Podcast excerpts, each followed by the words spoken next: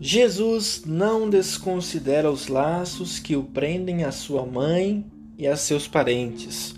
A família vem de Deus e é, em seus planos, um ambiente de salvação para nós. Muitas vezes, porém, como deixam bem claro outras palavras de Jesus, temos que sacrificar os afetos familiares em favor de valores mais altos, como Jesus, que deixou sua família e sua profissão para anunciar o reino de Deus. O segmento dele sempre terá suas exigências.